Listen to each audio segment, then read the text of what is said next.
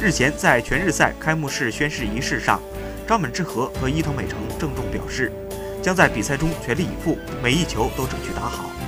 单独发言环节，张本智和说，本届全日赛对于自己至关重要，可以证明自己是否有能力带领日本队征战2020年东京奥运。目标是一年后以世界排名第一的身份参加东京奥运。在谈到关于东京奥运会目标时，他表示，击败世界最强的中国队夺取金牌。对于张本智和来讲二零一八年是职业生涯中的爆发年，不仅是实现愿望，多次战胜国乒悍将，还夺得公开赛冠军和国际乒联总决赛冠军，创下不少乒坛的最年轻纪录。